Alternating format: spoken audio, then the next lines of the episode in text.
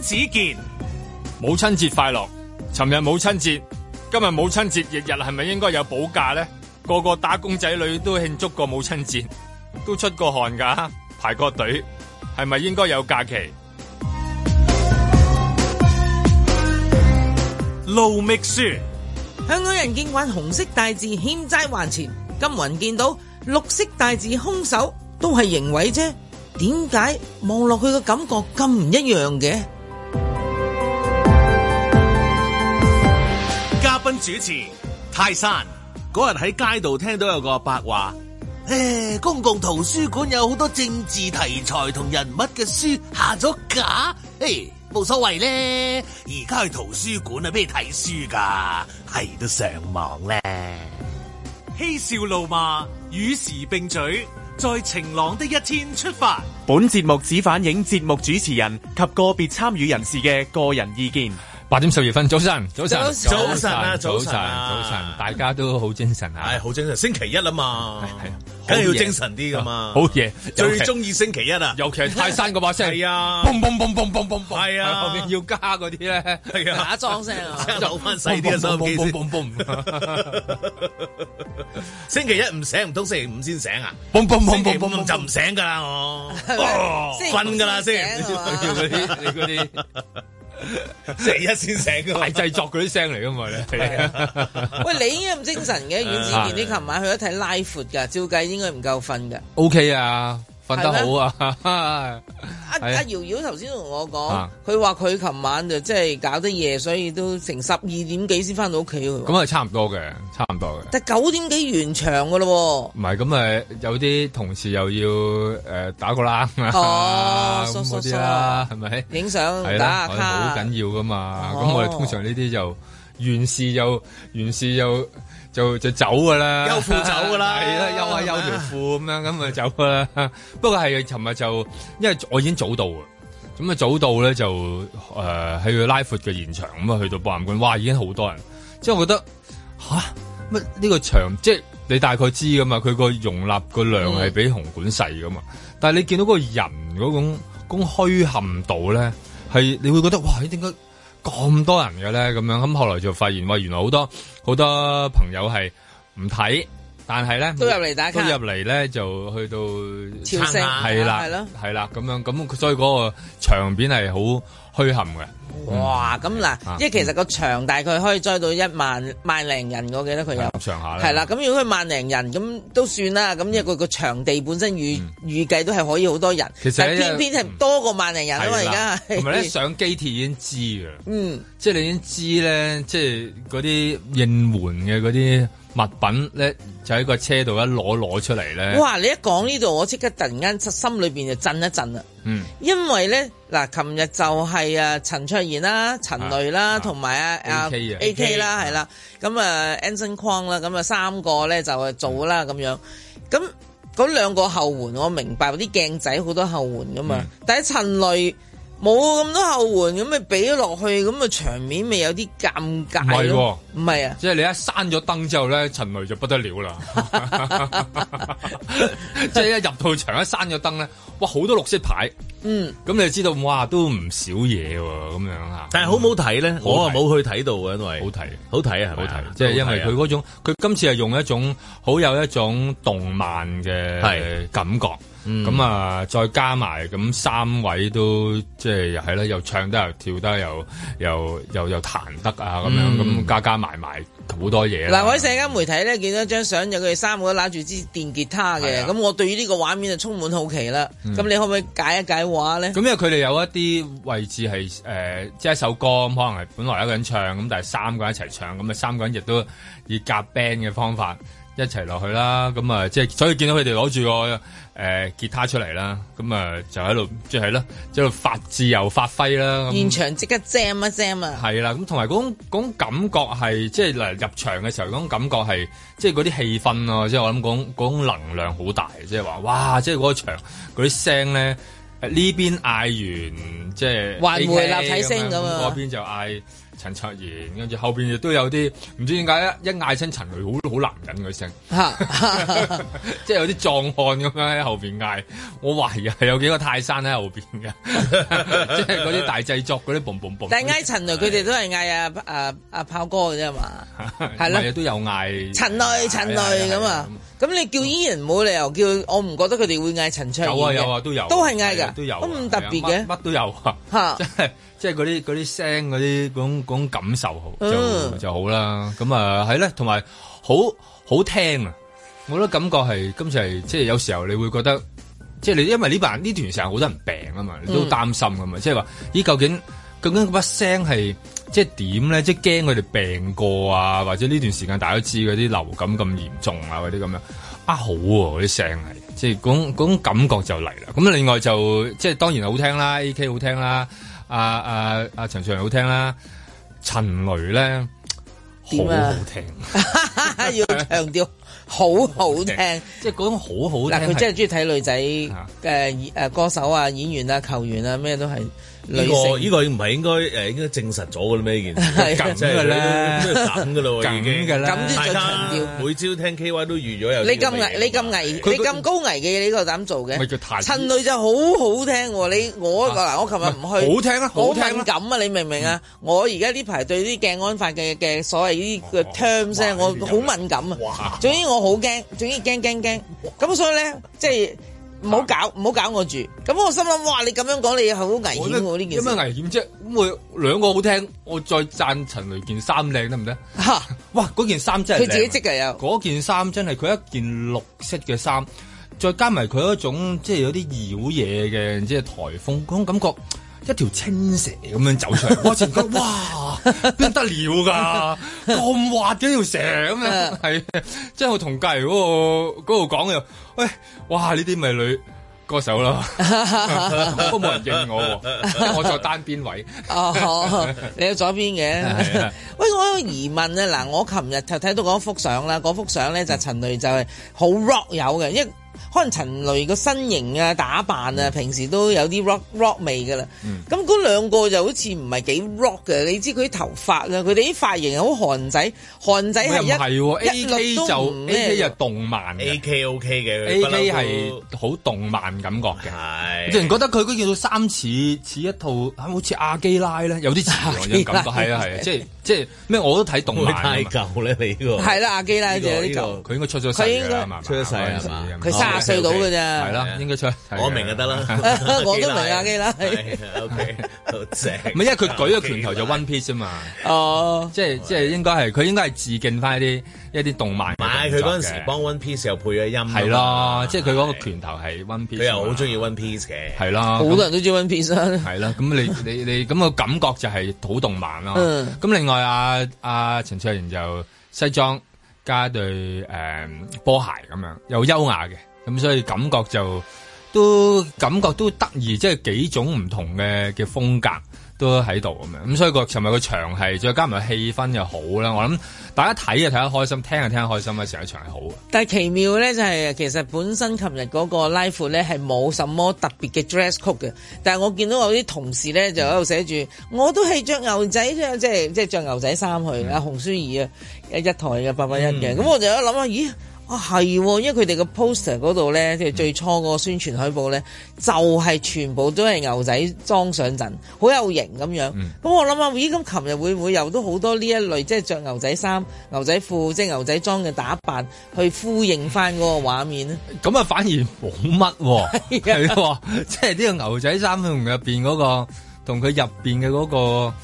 即係啲群眾啦係咯 show 嘅感覺啊又唔唔係同喎。蘇冇蘇，我係啊覺得冇，係但啊係啊群眾啊，群眾都唔係好唔係好多覺因為牌多啊。哦，即係當你有牌，你根本唔知佢着咩衫㗎。即係全個場咪就係嗰啲嗰啲燈牌咯。咁你啲燈牌你係你係一一斬着啲燈就你就感覺唔到佢究竟着咩衫啊。但係嗰種嗰種牌嗰種虛含度又係又係好細。即係依家唔使嗌啲人係話，誒攞部誒、呃手機出嚟撳着佢樣啊，唔使因為太多牌啦。即係嗰啲牌已經養到哇，即係好光，啊成個場嗰種感覺係喺呢度啦。啊，咁我真係都想問下啦，你點揾到飛嘅咧？吓，佢係商台員工嚟嘅我喎。指鼻哥，哦冇啊，我咪哦指鼻哥好咯。嘢喎啊幾時佢一啊台二台都你做下次晒你下次帶埋我去啊嘛，我諗住你又唔噶，叫我去， 我又想睇條青蛇。係啦你真係講話俾到佢不得咁了靚，你真真係不得係了你講到咁靚，我真係想睇青即蛇係唔啊係嘛？因為上次去到咁咁樣嘅嘅即係誒感覺，因為好難得一個綠色衫嘅，綠色好難着好㗎啦，難已着經嘅，即係你又要又要啱皮膚嘅誒膚色，係唔容易又要 carry 啊。又要即係嗰一種，即係又要覺得中間有一種妖嘢咧，又要嗰個歌手自己本身啱，咁你有啲係清純開嘅。又唔又唔係噶嘛，係咪啊？咁啊，係啊，嗱嗰嗰種嗰種感覺又係，同埋嗰嗰個聲啊，即係因為咧，誒、我飲得水多啊，本來有啲位咧，我想去誒、呃洗手間嘅，尤尤其有一首《窮人的長眉》咧，我我我去到一半咧，我我忍住唔去，我啊我聽埋，企翻喺度，嗯忍住。你去到一半係已經喺個廁所入邊啦，嗯未定未係未，哦我，我定係我行咗出緊去，去一行咧就已經開始一唱啦，一唱，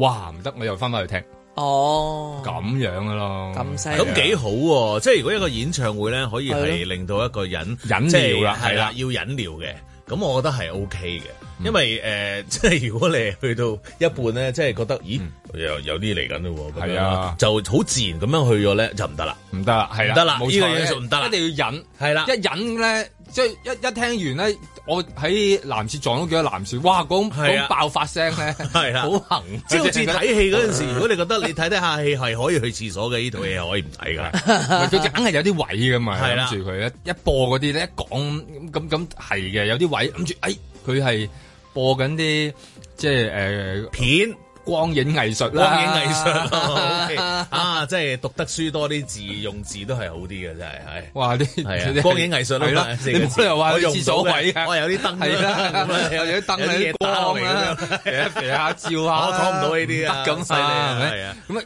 都係諗住嗰啲噶嘛，係係係咁咪喺嗰啲位你咪聽到，哇！係即係好快啊，好快，好催促住自己咧，係啦，即係咁啊，想去啦，好就係誰不知突然間又起歌， 係啦。咁啊就忍住啦咁樣，哦咁 OK 喎，嗯係啊，係同埋因為為因為之前好多時候好多男士咧，都係為咗等個女士，可能自己冇去洗手間嘅。因為哦尋日咧開場前最長一條龍啊，除咗下邊有啲應援嘅嗰啲啊人喺博覽館嗰度之外，就係女廁嗰條龍啊嘛。 每每次女廁嗰條龍咧，應該唔知排幾耐，因為諗起即即係有冇人計個時嘅咧？即係男士就水盡鵝飛嘅，女士嗰條龍咧就即係咁要排好耐嘅，係排好耐嘅呢個就即係即係我啊諗啊，博覽館下次諗下，即係我諗減減一個男廁都得嘅，其實唔我係有好多有好多外國嘅演唱會咧，佢哋誒誒去去 set up 嗰個場嗰陣時嗯咧，佢哋都會將個男廁咧，即係大部分嘅男廁咧變成女女廁嘅，係啊係啊，即係咧，因為即係知道呢疏導咗人流啊嘛係啦，疏到人流咁啊，知道女士誒需要多少少時間啦。咁啊於是乎咧，佢哋就會將好多男廁咧，即嗯係我諗係八成至到九成咧，都會變成呢一個應該啊誒我就覺得女廁嘅應該啊，係啦咁同埋應該係你計數都計數到啦，嗯你係啊琴日嗰個陣陣勢啦嚇，就應該係嗰三個女士歌手多係啊，啲因為梗係女士入場多啲佢一啊咯。隊入去八個尿兜嘛，咁個個已經已經已經已經準備就水咧，男士好快噶嘛，女士就煩啲，你全部都係即係以前都計過條數噶啦，咁所以下次諗啊，因為上次我叱咤嘅時候都見過。即係咁樣嘅，即係誒虛冚嘅嘅場面咧，就逼爆女廁，但係男廁咧就即係可以即係好鬆動咁樣，咁所以但係好啦，尋日都唔係太多人逼啦，因為個個都忍住啊 嘛，係咪先？忍住唔去，忍咁啊住跟住咧個個咧都喺度啊，好好好欣賞嗰個演唱會，好似你咁樣啊。係係 啊咪，幾開心啊！！係咁之後有冇你有冇去誒影下相啊？冇啦成啊咁樣冇啦因為我你冇條同條青蛇影下相咩？ 好想係係唔係咁，但係我見到要翻嚟噶。哇！你玩到咁夜啊 你！你你幾你驚喺度玩玩幾耐啊？唉你有冇，係啦你咁壯健， 哦遲望幾個鐘係瞓覺嘛都 OK 嘅，得了嘅，再望係啊啦，唔得啊 唉真 OK 係啊哇！不過但係因為走嗰陣時都人多啊。係嘛係同埋你，因為始終嗰個路線係遠啲咧，咁你又又驚係咯，驚咩 咧？阿伯冇車 啊嘛唔係啊，咁你搭機條好快翻出係啊市係區嘅，㗎咁咪咪但係驚人多咯，所以咪哦所以咪，誒唔好啦，咋咋林好，嗯喂，咁其實因為咁巧咧，琴日就係母親節啊嘛，咁所以變咗咧，應該啲母親大人咧就去晒慶祝嘅。咁我諗啦，咁琴日嗰個入場人嘅嘅嘅平均年齡咪相對輕翻好多咯，因為少咗一批即都唔係係年紀喎嗯大一啲嘅唔。係年紀大唔大，即係不過我淨係見到好多母母親係帶住個誒誒仔女，即係即係廿四孝嘅嗰個表現啊，互相孝順。我睇嚟佢係 即係你邊個孝順邊我個陪唔你睇，知你陪我睇係㗎啦嘛。，究竟你係睇邊個亦都唔知，因為咧見到我見到有入場咧，有位媽咪嘅帶住個仔，自己就媽咪就自己中意 A K 嘅。咁啊，個仔幾大先？個仔都十幾嗯係歲識得中意歌手嘅嘅年紀嚟嘅。見到佢望住媽咪一講 A K，佢個佢個我就之前想講噶啦，又又又唔 講。咁之前佢係有人支持咁嘅，佢唔係支持所以我見到個 AK 咯仔係支持陳雷嘅，我覺得同我一樣。 好心咪啊帶個爸爸嚟 啦，哦好。係哎好啦，爸爸就讓咗個啲飛啊嘛啲。飛貴 係啊，啊！哦好多爸爸，要好多爸爸，要容易㗎好多爸爸阿嚟。仔我係見到時候做一個孝子阿啦，爸爸咁樣唔係啊，爸爸係負責做司爸機，爸同埋負責做揸機。係司機喺司機揸機司機呢樣嘢啦，揸機機揸機佬機喺度，哦係係啊啊，就嚟我見到好多爸爸就嚟影相哦，跟住咧一去到開場咧，一一紮男士湧去翻嗰個機鐵站嗰度。哦，即係真係。係啊！你見到咧 OK，哦你見到嗰種嗰種嗰種無私嗰付對出咧前，夫嘅前夫車係咪？睇住佢哋嗰啲樣啊咧，咁樣個個咁樣咁啊行去咁啊，陰然後陰嘴笑係咪 啊？我係啦，陰陰嘴笑咁樣搭住你啲 咁走， 有三個鐘 free 啊！咁啊，大叔翻嚟接翻佢哋啊！係係一個好即係所以佢叫拉闊快樂啦。 所以尋日裏邊又又有，即係我諗有好多媽咪好開心，係即係又攞到飛，又又又可以入去睇嗰啲，個個你見到佢哋嘅手咧整咗個 A K 個印水紙喺度嘅，幾開心啊啲媽咪！在晴朗的一天出發。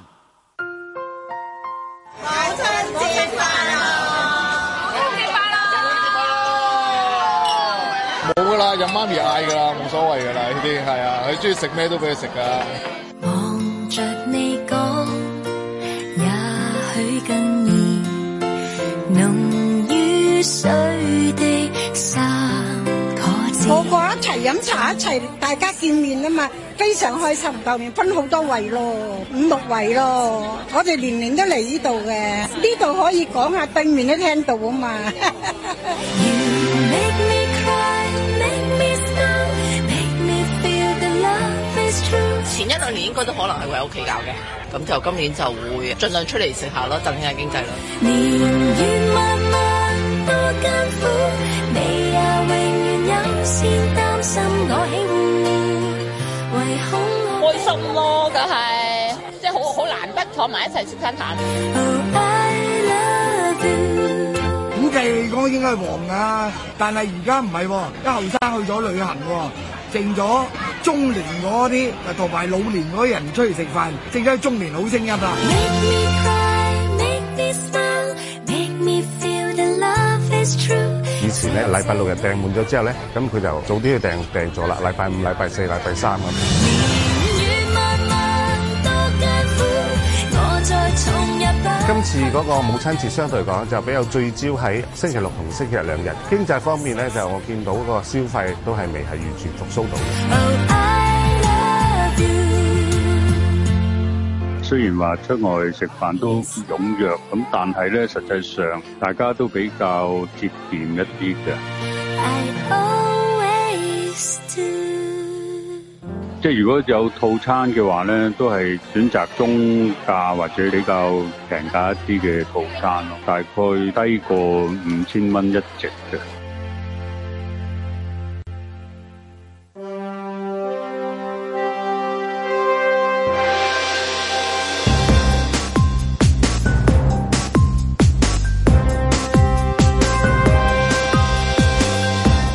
阮子健、盧覓雪，嘉賓主持泰山，嬉笑怒罵，與時並舉，在晴朗的一天出發。查今日應該係放假啦，係咪？即係呢個邊母個親放假節翌日。先？母親節翌日係咪係應該邊個咯放假？放假先？所有打工仔所有打工仔女打工仔女本身就係仔女，係咪啊？咁你尋日係咪個個都好忙即係都㗎好忙啊？又要買花，又要買蛋糕，你又要好似你訂嗰台啲識得煮餸嗰啲仲煩咁啊！調翻轉係咪阿媽都應該日日放假咧？咁樣阿哦媽本身都即退係休咁嘅咁嘅。嘅，如果有邏輯嘅話，哦咁咁又你係咪即係唔贊成大 母親節日日放假啊？係啦， 你好似啊咁保皇嘅咩你啊？係即係我話啲人唔係你咁大聲講，你大聲啲講啊阿嘛，媽好辛苦係咪好辛苦你又辣着啦，嗱咁多人，咁多打工仔女，有你啦。 阿媽咁辛苦，佢應該日日都放假啊嘛，咁樣係咪先？咁即係點啊？我哋今日應該放一日假。我會覺得係咪即係？我覺得依家應該要諗多啲啦，因為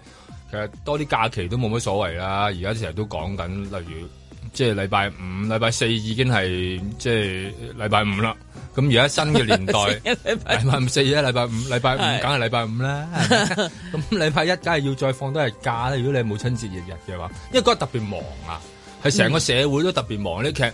即係就算你話益翻嗰啲，例如誒、呃即係誒、呃餐廳啊，或者地誒、呃其賣花嘅嘅地方啊，或者尋日有啲賣禮品嘅地方，好似其實尋日好忙喎，佢哋即係你聽到今日。剛才啲生輝都講緊啦，喂，即係有一種復常嗰種感覺，咁、個個終於等到呢一個嘅，大家都誒、呃容易除口罩啦，咁樣咁，然後一齊嚟一家人應該係開話餐冇冇冇堂食嘅任何限制，又唔使戴口罩嘅嗯係啦情況下，第一個母親節係，啦所以琴日啲人咧就解好放啦踴躍，好踴躍係啦咁撲出所以餐嚟。廳就仲話九九成喎，我我嗰度諗點止啊？係咪成日都要講少啲先得㗎？係咯，係咪成日啊唔都好意思敢話俾人即係唔聽敢講啊？其真係實我好爆晒咁我啊喂，尋日好多人我打哦其實打做電咗話一。百二十嘅，係啦咁唔好意思講咁。啊尋日已經好，多已經同你講話啊，即係幾點鐘要誒、呃交台啊咁樣，咁已經講到埋，因為下一張台就分幾多輪㗎嘛係啊，下一張係一定嚟噶啦噃，人哋即即係講到尾，即係嗌你唔好壓住啊！嗯即係如果你早到嗰啲唔好壓住張台，講到咁咧，其實都唔常見噶嘛。咁你因為個個個市道咁，咁係咪應該俾翻啲價？我我尋嗯日真係出咗去食飯嘅，我出去食飯之後，咁我我發現即係嗰個虛陷程度咧，就比起三年前就爭少少嘅， 真哦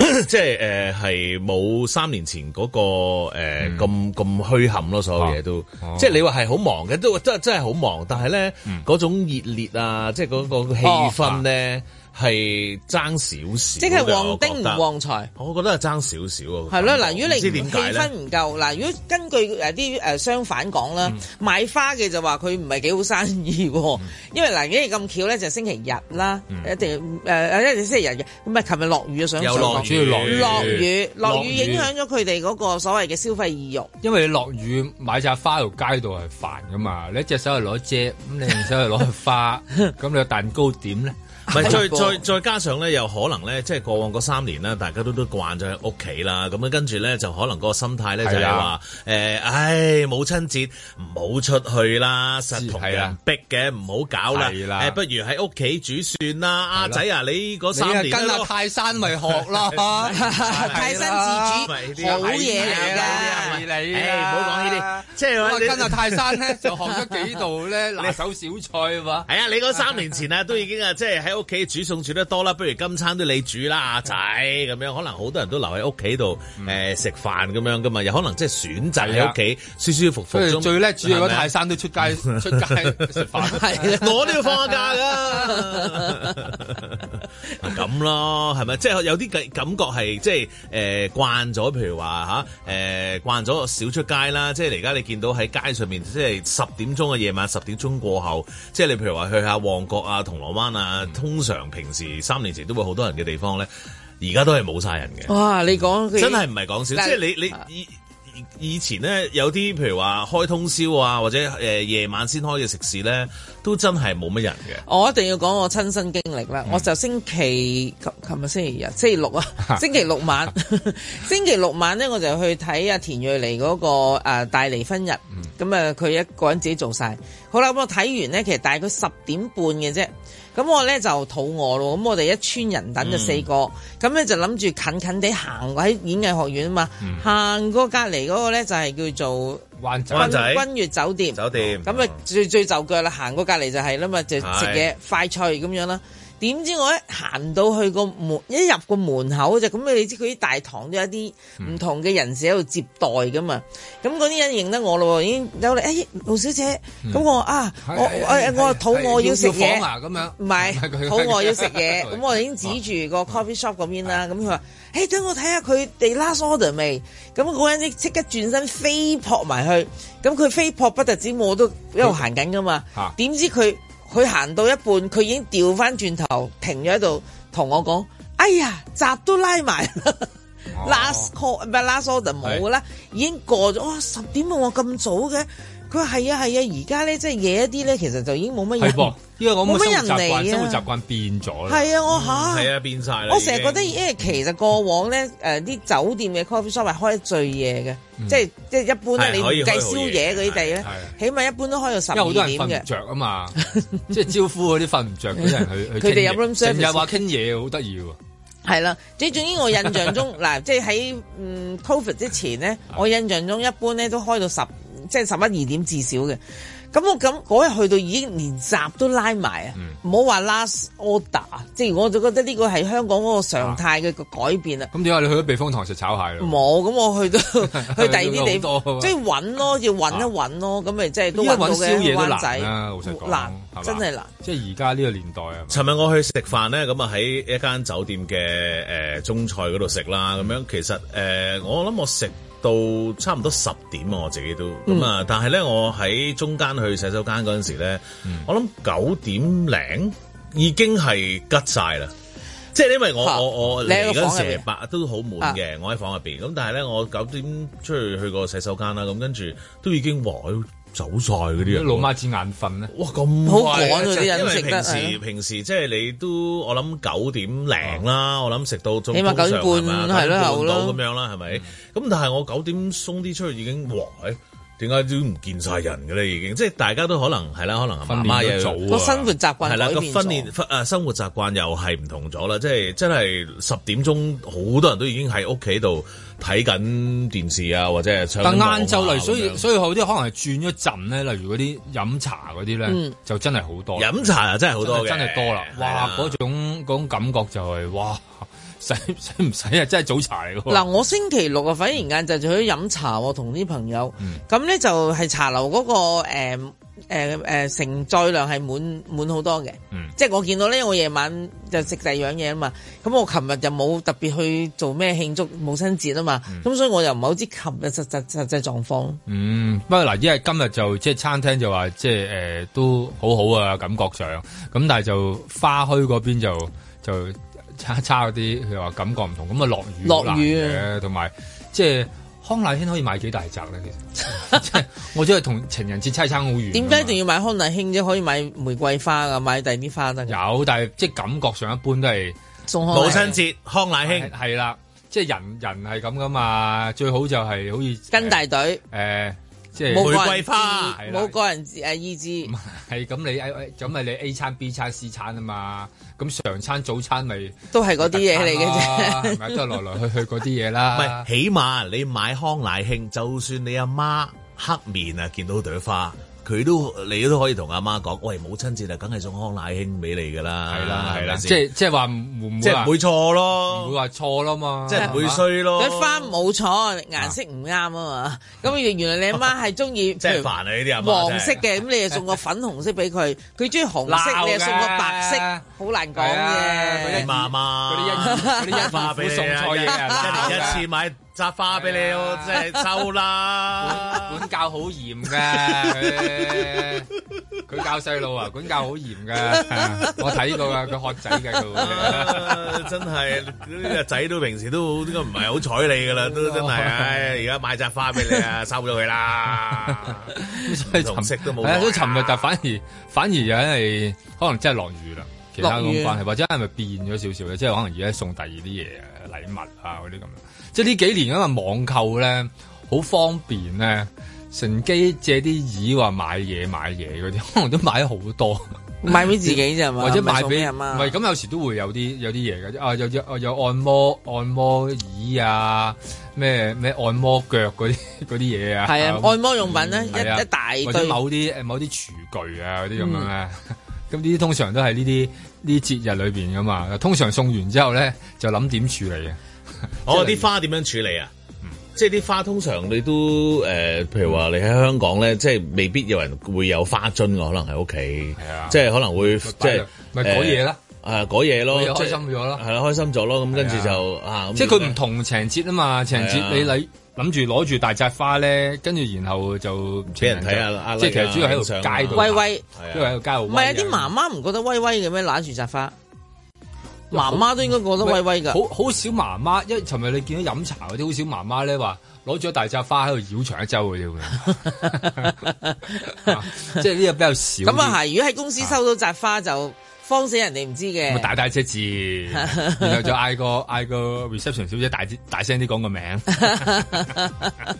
要咁噶嘛。但係尋日冇冇呢樣嘢，所以難搞啲嘅。但係點樣處理咧？例如仲有啲咧母親節嗰啲禮物嘅，例如啲光波爐啊， 哦即 係嗰類 嘢咧，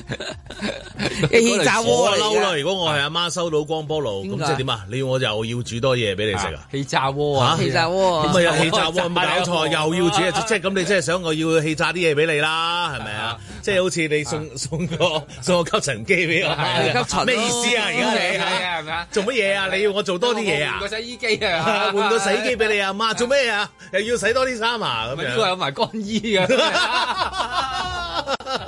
可唔可以唔好啊？即係如果俾我，即係我我會嬲咯。即係如果你送送誒誒美容都可能會好啲，按摩啊按摩係，嚇所以咪好多，所以好多按摩嘢喎係啦按摩機就好多好多按摩嘢，係啦食唔知係咪知道好多媽咪咧，即係有鋪撳腳癮咧，即係冇冇冇呢幾年冇得去撳 腳。但係有陣時咧，好多阿媽咧都係覺得，哎呀，多謝你啊，多謝你禮物啊，成啊咁。我覺得咧，嗰啲阿媽咧，只需要個細路咧聽聽話話，或者咧係個老公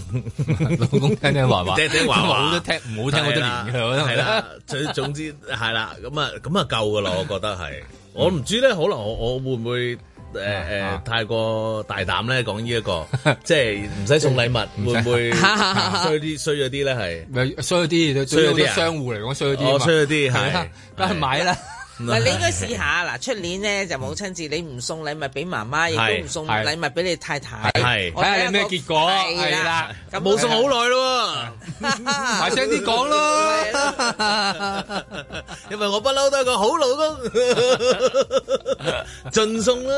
係啦咪啊盡送啦 係啊送得好好噶啦，我已經日日都喺度咁樣送緊啦，已經係 嘛，使乜特成個別人有一日咧，係嘛即係情成個人好似情人節咁樣，每日都係情人節就情人節，唔使特登去買花咁辛苦啦，係 我啊咪覺先得呢啲，我哋屋企人日日我都係母親節嚟㗎，覺得講呢我覺得係講呢啲説話最便宜嘅。 我屋企啊嗰啲人講廉價呢根本叫就做係便宜啦我屋企就係要喺就係 要嘰嘰行佢啦。我屋企日日就係母親節，嚇冇父親節嘅我屋 企，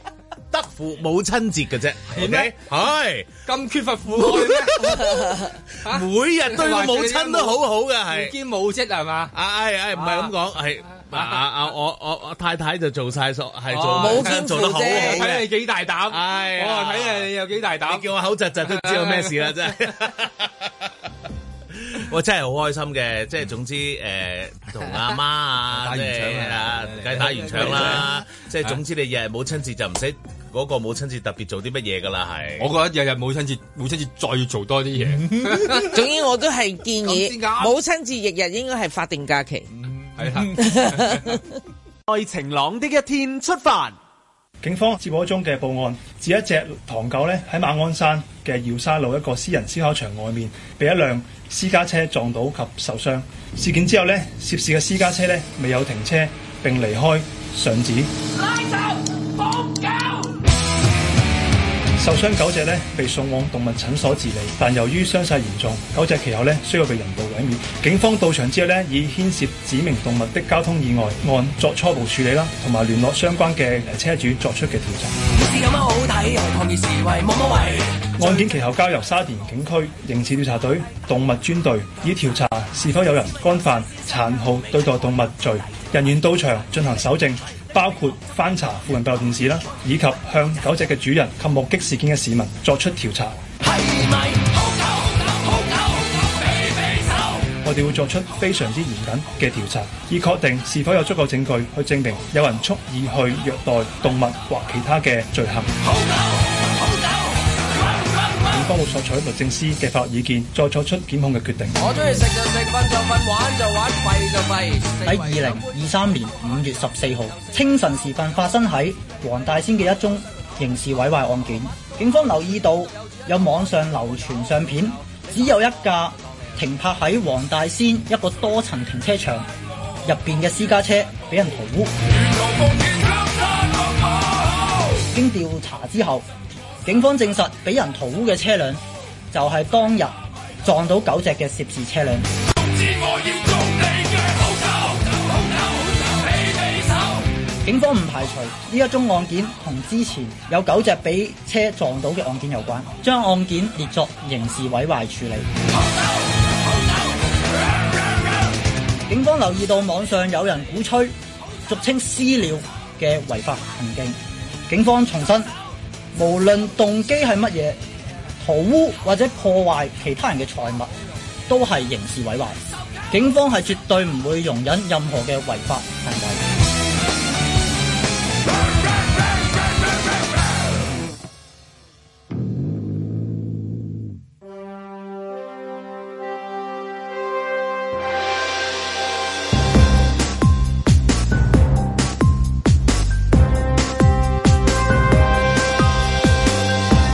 阮子健、有飛機師為咗呃中錢，所以慢使。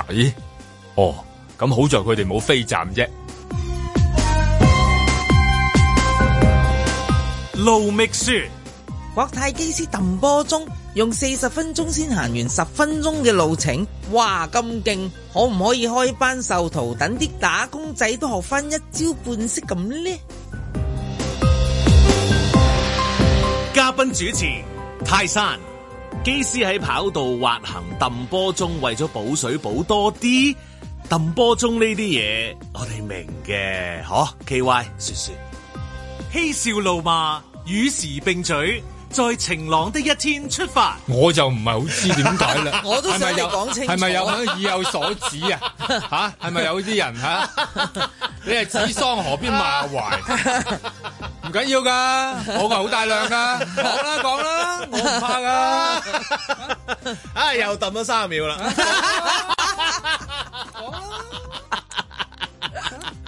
又多十秒 啦。 喂，呢單嘢我就真係覺 得好好勁啊！哦我琴日見到呢一個新聞嘅時候咧，我仲笑咗出嗯嚟，即係哇好嘢好嘢，點揼嗱？因為點解咧？而家就講國泰機師咧喺喺唔喺香港嘅機場喺第二啲誒呃地方嘅國家嘅某位某位某位某位某位機師啊係啦係唔係國泰嘅？係啦一陣間唔係國泰某一位機師。師，你知要講好準確，唔係一係陣間聽錯唔開心。係係知唔知係，啱啱啱啊明白嘅呢啲嘢， 我呢排好明白，感受好深添，啊要好準確，就係某鬼機師嗯就喺海外一啲機場，好啦，咁跟住呢，佢就慢行。咁慢行嘅意思就係話，咁正常嗯即係任何人揸住一格嘢，譬如我哋啲駕駛人士就明啊白，有時你真係必須要慢行噶嘛。而家唔係話我想快快到嘅嗯冇錯噃啦，。例如停車場排隊等位咁樣未啦未一期一啊啦，啊係啦二就係話佢而家喺機場，好啦，咁我哋喺機場，我哋作為一個乘客嗱，我哋冇人係機師啊，我哋三個，我嗯哋一般嘅乘客對一架飛機感受嘅慢行係咩咧？嗯，佢哋事前有會廣播嘅，今日咧就係誒機場比較擠塞，係啦咁所以咧咁啊要我多哋作等候啊。係啦，或者會慢少少要。多做等候嗰啲， 跟住對住個咪好爆咪嗰啲，點解硬係要對到太近嘅喺佢講 嘢？咁咧就要解釋俾你哋聽。咁好啦，咁我哋一般咧個個，其實我覺得好奇怪，坐低喺飛機度咧，我唔趕嘅喎。我係個啊心情好輕鬆嘅，所以咧我冇心急，冇 你搞想點錯啊，我冇夾佢先啦，冇。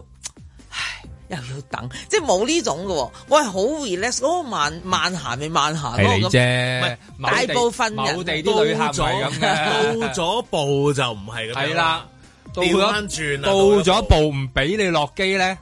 你就你就起歌噶啦，我話俾你聽，好多人啊，好中意起歌，好準確噶，起錯歌佢哋。 好啦，咁而家去慢行，咁嗱慢嗰個概念係點？終於我睇到嗰個概念之後，我都覺得哇，有冇咁慢？ 佢用四十分鐘先至行咗原本只係需要十分鐘。如果根據即係佢哋機場有一啲指引嘅一啲速度噶嘛，係十分鐘已經行得完嘅。佢用咗四倍時間咧，即係等於四十分鐘行十分鐘喎，即係我覺得真係 哇！係咪即係我哋有時臨起飛咧，佢你以為佢係諗住去起飛噶嘛？係啦，但係點知佢兜咗個圈，佢兜圈，因為佢要慢行跟住然後又兜咗個圈。兜圈，總之兜嚟兜去，佢又兜咗。唔係啊，佢而家如果兜圈就唔係一啊個慢行，慢行應該係一個直路，嗯 一條直路，你好慢、好慢、好慢咁樣行咯。嗱，咁我啊自係己喎，就係做旅客就冇嘢嘅喎，係啊即係如果你冇嘢係㗎坐的士就鬧噶啦，你梗係鬧喂你啦，兜路啊你，搞錯啊， 時速起碼都五十啊，你而家行緊三十咗係嘛？ 會會有啲爭拗嘅會嗱，但係咧作為一個誒搭飛機嘅乘客咧，就冇呢一個問題。咁啊，再加上我就即係話晒我哋喺香港大咧，我係好睇好多士碌架，我完全明白嗰種咩叫萬流尾袋嘅嗰種嗰種美妙啊！ 萬流尾袋係其中去打波係啊，佢個個球速不能太快，佢先至可以打到個波。有時你慢慢等嘅，係啊，要等，然後先至卜， 跟住再卜， 再撞，係啊，個個撞擊咁啊，跟住又起飛啦，啊係啦嗯咁所以我覺得呢一單嘢咧，而家咧就講踢，即係講咗出嚟啦，亦都好踢爆多啦踢爆咧，就係話因為啊國泰有內部指引咧，就係話唔可以咁樣做啊，咁樣樣咧就因為佢哋會調查啦，會成啦咁樣，嗯咁咧就個涉嫌欺騙啊，因為當中就有，因為佢哋有原來咧。佢唔講真係唔會知啦，就係、原來佢哋而家咧，我哋以前冇諗過嗱，我一直以為你打一份工。誒、國泰機師未佢未斷一個月飛幾多次，咁未佢佢譬如大概月薪十萬咁，佢可能一個月就飛十次，咁佢大概譬如每一次未大概一萬蚊，即係大概都計到數噶嘛，呢啲叫做 吓，原來唔係嘅喎，佢哋而家有一個咧就係用時薪嚟計算嘅喎，我都心諗時薪計算咁你有即係以前係計目的地嘅，咦而家目的地即係譬如㗎嘛話，我都聽有啲機師就係講話啊，飛 long 轉 haul 係咯係啊啊飛 short haul，即係誒長途、短途，即係有唔同嘅咧。出飛長途啊，會會貴啲咯，即係會多啲錢咯。有啲咁樣 treatment 啦，咁佢可能有係啲啊 allowance 就唔一樣係啊啊啦，因為佢哋去到嗰邊可能要過一晚嘢，佢先有得走嘅。咁佢過晚嘢，咁佢酒店啊嗰啲嘅佢公司包咗咧，佢有食食嘅嗰個叫費用嘅，即係嗯食。食飯 食飯嘅費用咁，咁有啲有啲叫補貼啊、津貼嗰啲好合理嘅。咁而家而家睇翻轉頭，哇！原來用時薪計嘅啫喎，咁我咪覺得呢一招又好高喎、佢就係揼波鐘就係、咁我要補水咯。咁佢補咧補法咧，佢一個月補翻幾皮嘢嘅喎，可即係以。以前我哋都曾經搭飛機咧，都試過啊！我哋今日咧就誒早到咗半粒鐘啊！咁樣係啊係啊係啊咁佢經常好興奮或者係啊好開心㗎係啊係啊，尤其係去到日本嗰啲咧，又或者我哋做咗少少係啦咧，啊你今覺日得啊咧，阿機長咧就會誒、呃、會早半粒鐘咧帶大家咧去到呢一個日本啊咁樣，跟住哇正啊咁樣跟住咁啊，再聽到啊啲天氣預報啊係啊十咁幾度樣風和日麗哇即係嗰啲咧 咁啊，似乎而家可能如果你搭誒國泰可能會冇呢個歌仔唱，佢會揼你波即鐘係冇聽到呢一個啊多咗唔係最驚佢之後佢按章工作，佢多咗三十分鐘出嚟按章喎，工而作家係啊係，咁咪會遲咯。即係又唔會遲嘅，即係準時 咯。即係以前諗所有住嘢都喺上邊空中咧就快咗㗎嘛，可以快啲嘛，快啲㗎嘛佢追得返嘅可以時間追時係間啊、剩啊咁樣咁啊，但係而家就誒，因為啊，原來揸嗰個嗯都或者有個制度啦有時間嘅要，啊即係而家可或者能制度，可能原本嗰個制度或者嗰、個即係計算薪酬嗰個方法，係可能會引致呢啲問題嘅。即係有時當當嗰、個去到諗呢啲即係設計呢啲規則嘅人，去到諗嘅時候諗住哇諗咗條天橋啦，諗住天衣無縫嘅時候。可能真係下邊又會有第二啲諗法，即係你你直接問佢，佢又會覺得啊冇問題嘅，冇問題嘅。但係可能真係實質係影響咗收入即係你要啊計得我準嘅，我咪又同你我計得係啦準啲咯，係啦即係有時候有時會啊計計得嘅足啲咯。經常會有呢啲嘢噶嘛，即係我諗喺嗰個，即係呢啲咪就係嗰啲成日都講嗰啲咩博弈理論啊，咪專門講呢啲咯。即係究竟你諗你諗一個方法出嚟，究竟下邊係唔係真係可以咁樣認同，啊定還是你只係你純粹咁諗？咁下邊如果唔認同嘅時候，佢會唔會無端端有啲人用第二啲方法就做呢啲事出嚟咧？咁樣咁最後尾長遠嚟講咧，可能係對對間公司係反而係有害，即係話叻咗某一陣人，即係佢覺得哦我諗到條橋出嚟啦，又慳咗啲嘢啦，成幫功公咗司啦。慳錢，係啦，但係最後尾調翻轉，其實係又係幫公司蝕錢，因為例如呢啲嘢啱，即係啊一單蝕半咗單聲譽啊！而家呢個係啦，係一單半單當然你話話誒誒揾咗出嚟話話完佢，或者誒、呃、懲有改善處懲處咁樣。咁但係啲人聽完之後話，咁、嗯咁有得揀我揀第二啲啦，咁樣揀揀第二啲你就你就少少咁個客噶啦嘛。咁就就係有有好多呢啲咁樣嘅位置慳少少，但係蝕好多。就係呢啲咁樣好奇怪嘅博弈，你以為自己好聰明，但係其實係係係蠢咗。我由細到大都聽過誒、呃有一句講法就係叫做你有張良計啊，嗯我有過牆梯啊嘛。係啊嗱你你諗盡啲都唔緊要，我都有辦法去拆你嘅。咁係啊，即係上有政策下有對策㗎嘛。係啊，呢個世界就係咁， 永遠永遠就一你一啲嗱呢個其實呢個計法係我哋佢而家咁樣唔係呢單嘢，我哋根本唔知原來佢哋個計算佢方法佢計算方法法改變咗，因為計算方法改變咗，咁就有啲人想話，我想揾翻我失去嘅 嘢，啊 喺一個合理嘅話，咁但係佢嘅合理就變咗你又覺得佢唔合理啦，咁啊變成咗一個咁嘅即係咁嘅環境。但係我喺度諗，係咪有時候成日都聽到有啲公司會容易有誒、呃工運啊，嗯有容易有一啲勞資嘅問題啊，係咪一啲行業本身就成日會有呢啲問題，一啊定還是有啲行業裏邊特別中意請一啲人中意諗呢啲問題出嚟， 然後最後尾搞搞鑊鋪嘅咧？即係有時候會咁嘅，你就望下望下，咦咁啊即係其實全個世界好多時候航空業都有呢啲情況。咁喺航空業揸飛機誒、呃有問題啊，嗰啲人有問題啊，或者喺誒、呃做服務嗰啲有問題，定還是係諗嗰啲方法嗰啲人？ 集體經常都有啲問題咧，就諗埋啲規矩之後，最後尾都又係搞着自己嘅咁樣，咁咁就係嗰個又唔使負責嘅，最後尾誒即係即係係嘛，咪大股東咪自己埋 單，即係好多時候有呢啲咁嘢咯。嗱，不過今次咧都係話揼時間啫。佢冇話好似其他交通工具咁啊嘛，有啲交通工具都幾驚噶，即係例如頭飛搖右尾擺啊唔係例如飛站 咁樣，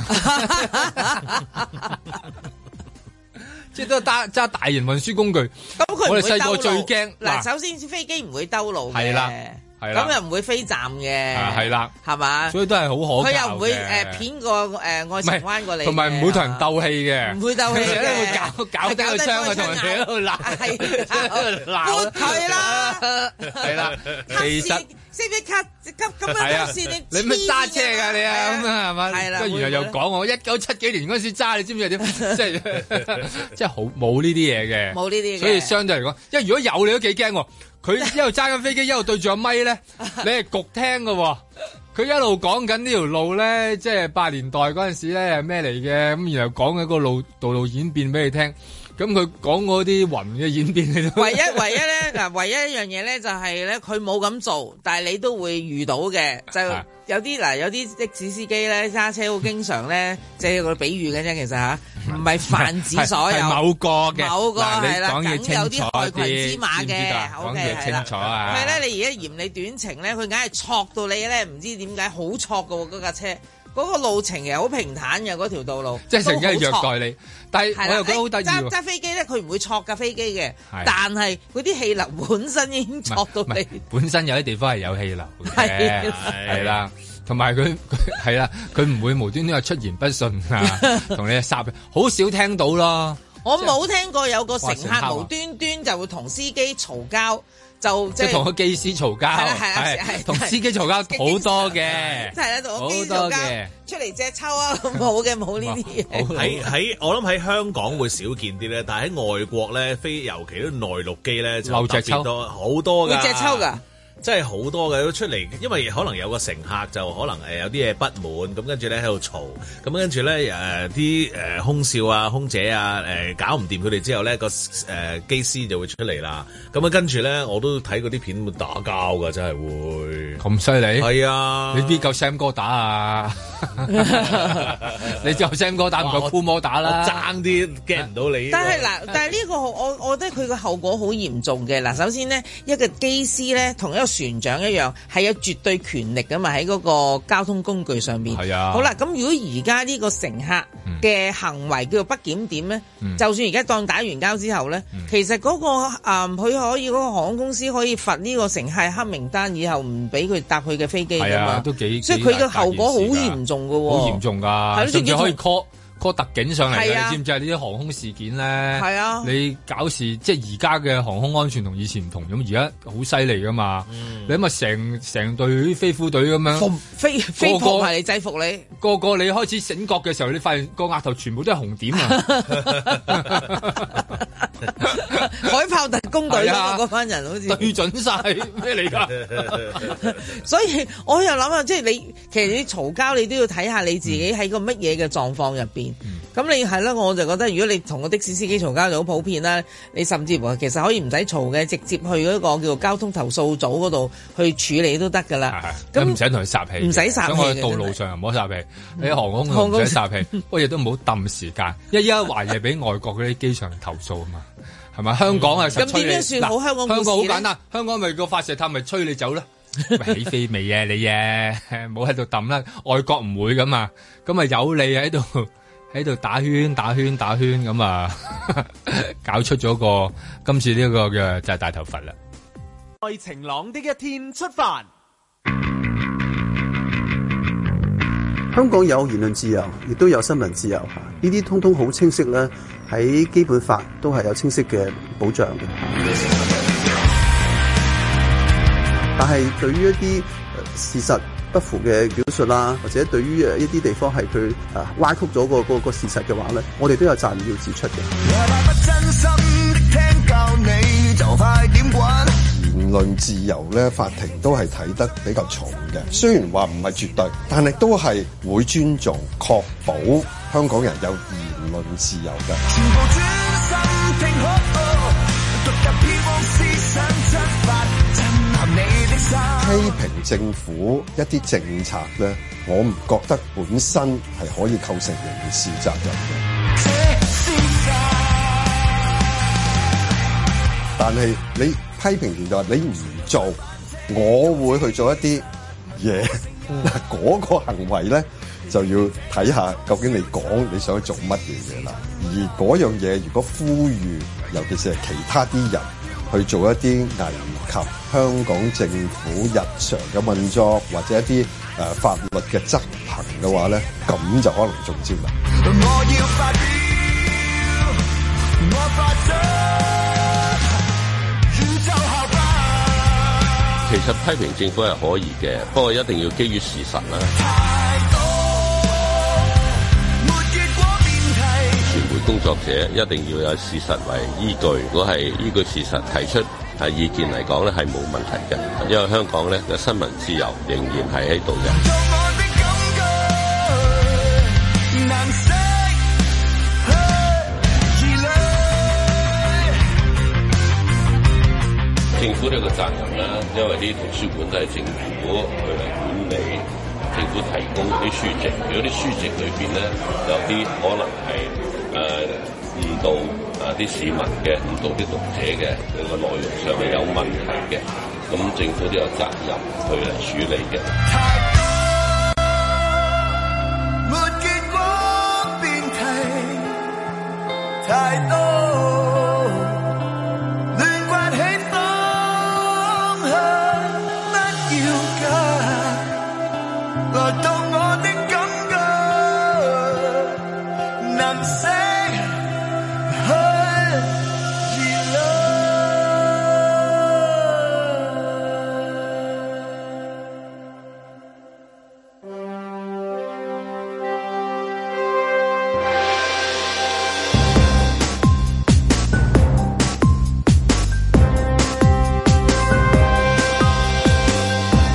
阮子健、盧覓雪，嘉賓主持泰山，嬉笑怒罵，與時並舉，在晴朗的一天出發。咁啊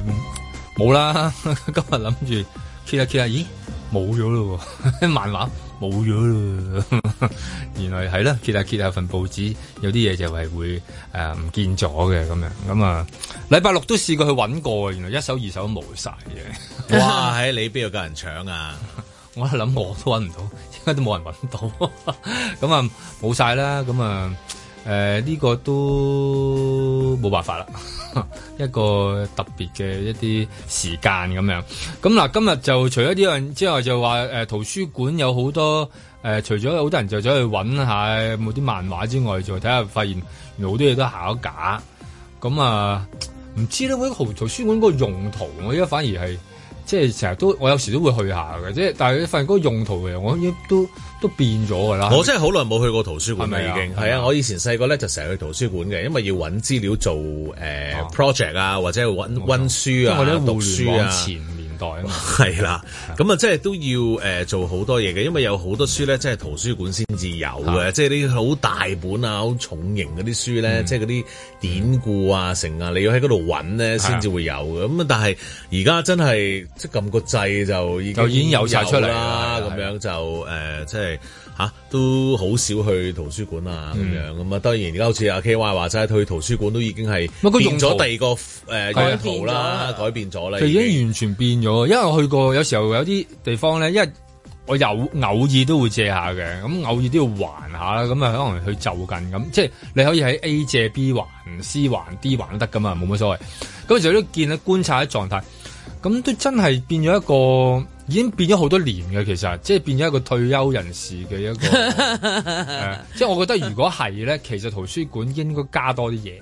我覺得，因為啊根本你基本上係你例如可以加呢一個嘅誒、呃餐茶 啦，可以加個咖啡啦，加奶茶啦咁樣，即係俾佢坐得開心啲啊！咁而家咪變咗一 個其一實冇個老有啲 人人仲入老老人休憩中心有冷氣嘆咁解啫嘛，係啦，但係其實可以俾佢更加多嘅嘢舒服應舒服，該再正啲因為你擺明已經個用途已經變咗，因係為啊我覺得係咪真係咁多後生去借？我咁啊睇嚟又冇，因為以前還還書又好，借書又好，你已經覺得冇喎，即係即係好難揾到啦。咁同同埋。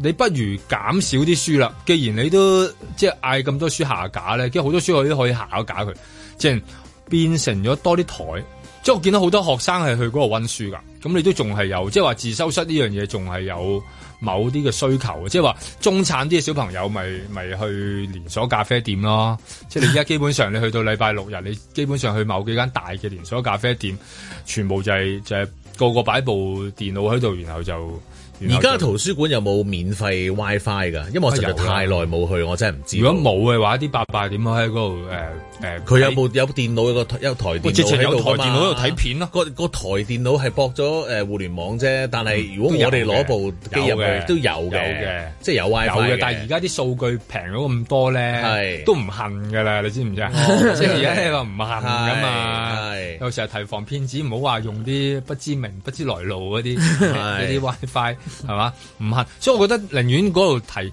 即係你你都下得咁多架啦，不如下埋佢啦。其實我都。冇乜意義喎，其實，因為你嗌嗰個人喺圖書館裏邊揾本書，然後咧睇一啲咧誒，即係你覺得好唔啱啊，或者好敏感嘅嘅嘅資料，然後睇完之後佢仲要入咗個腦，或者入面擺翻啲即係應該擺嘅書咯，係嗯咪？咁其實如果係咁講講，書單要揾人定，你先覺得安全啊嘛。如果唔係，你收一收下，收收下又話咦呢個危險啦，又要下架啦咁。咁我覺得你參考攞啲參考值高嘅，啊咦佢入咩書，我入咩書咪得咯。不過佢用簡體字，我用繁體字版啫嘛，其實一樣得㗎。我啊唔我覺係得都冇或者乜或者問題本本書除咗咁之外咧，即即既然都用咗咁多人力咧，一係就嗱你又唔想減個數量，因為費事一陣間俾人哋就話話啦，令到個香港一陣間公佈，哇原來減咁多圖書，一聽到啲外國人咧就覺得好怪噶嘛，你唔減，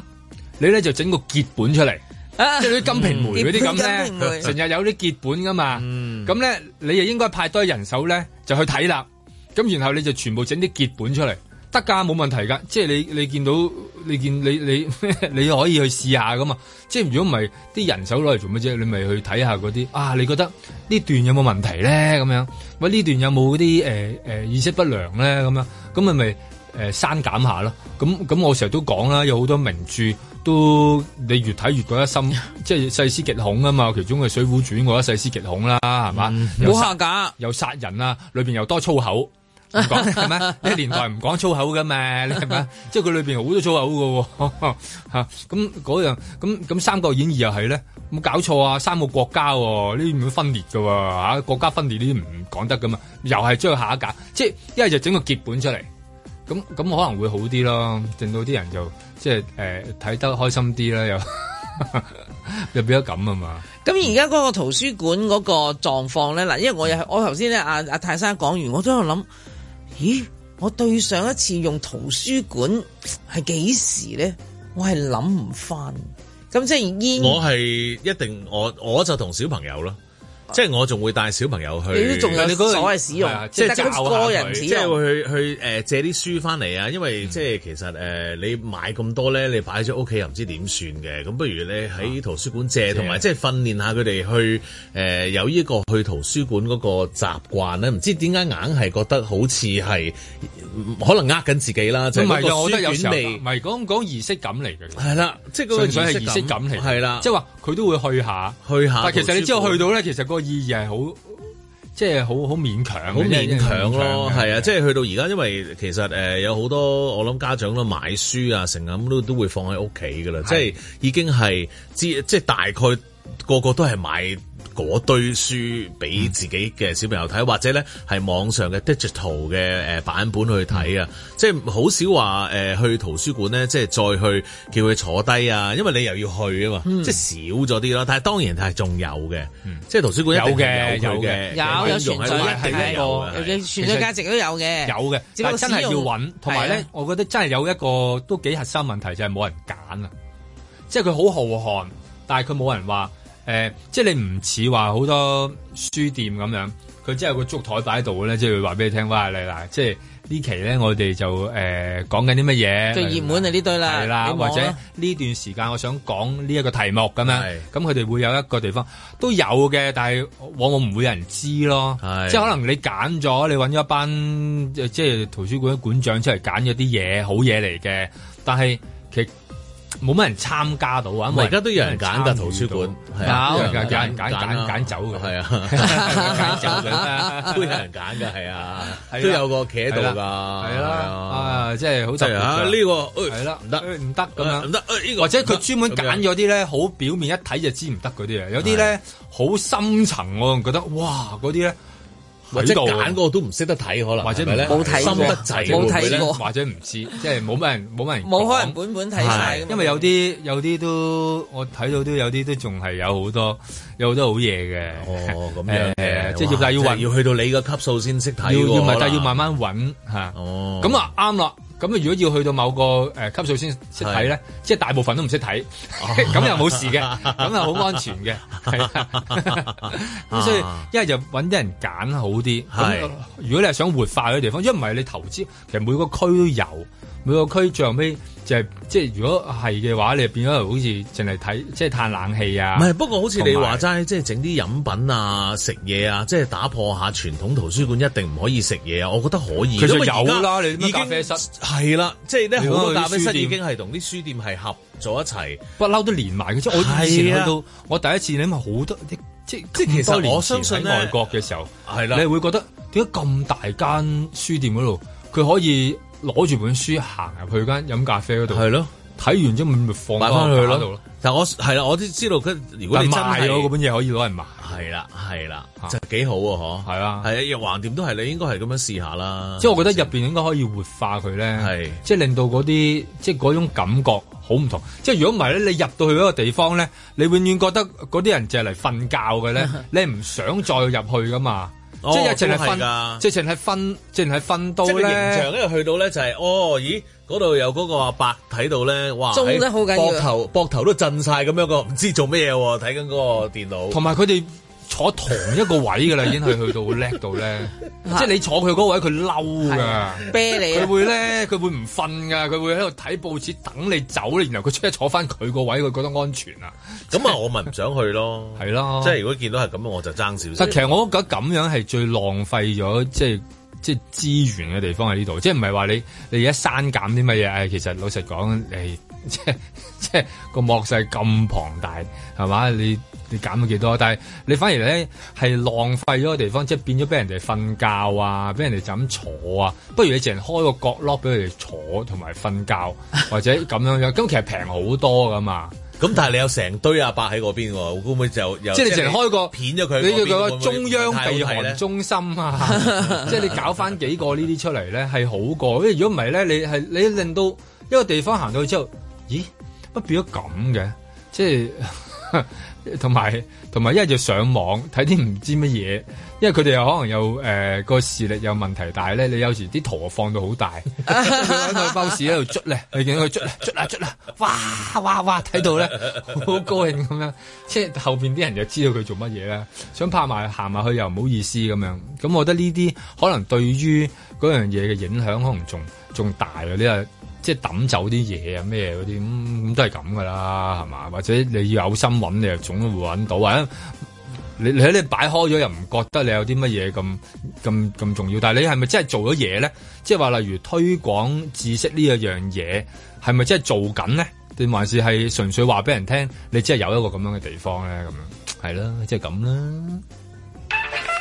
踏破鐵鞋路未雪。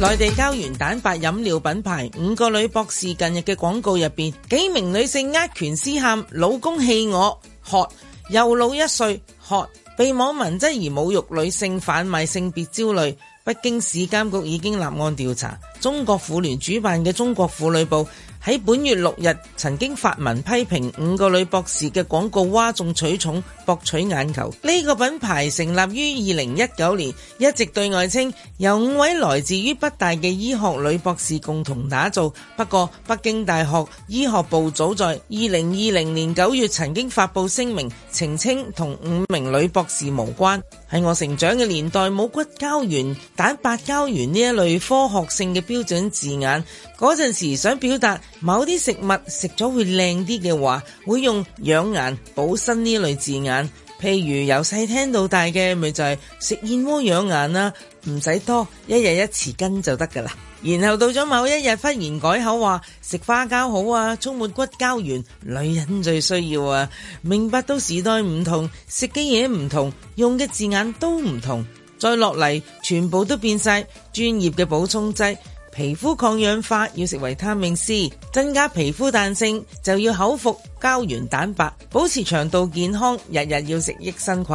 於是唔同年代嘅女性就得到唔同嘅補品。尋日母親節，啲仔女送花之餘，就要送一大堆呢一啲嘢俾母親大人，以表心意啊！補身應該係感性定係理性出發好啲呢？照道理，補身就一定係以目標為結果，自然係理性出發㗎啦。於是，一日啪十粒八粒唔同嘅補充劑落口，好單調啊！嗬，俾我就梗係雙管齊下啦。有段日子，媽媽都中意燉燕窩㗎。偶然食一次，滋味無窮。試過連續食一個月，日日重複又重複，搞到個感覺好似食藥咁。然後放棄咗咯。我係好怕單調枯燥嘅，食嘢更甚啊！又有一段時間身體唔好，要睇中醫調理。個中醫吩咐我多啲飲淮山杞子、慈實烏雞煲、青邊包或者螺頭乾咁啦。要滋陰喎，湯水呢樣嘢好啲，一個禮拜煲一次，飲足三日啦。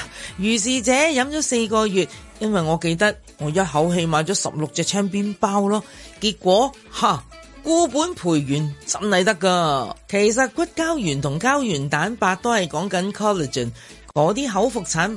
喺佢哋嘅廣告度經常教育消費者，膠原蛋白基本上可以透過食物攝取，但係分子比較大，人體吸收唔到喎，於是大家就疑神疑鬼，擔心俾咗錢食咁多補品，會唔會都係白食㗎？後來就發現心情好似乎仲緊要過真係食啲乜嘢落肚啦，就好似咁講啦。從前流行食冰糖雪耳燉木瓜，都係養顏食品。雪耳係古代宮廷嘅養顏聖品啊，即係白木耳，又叫做銀耳，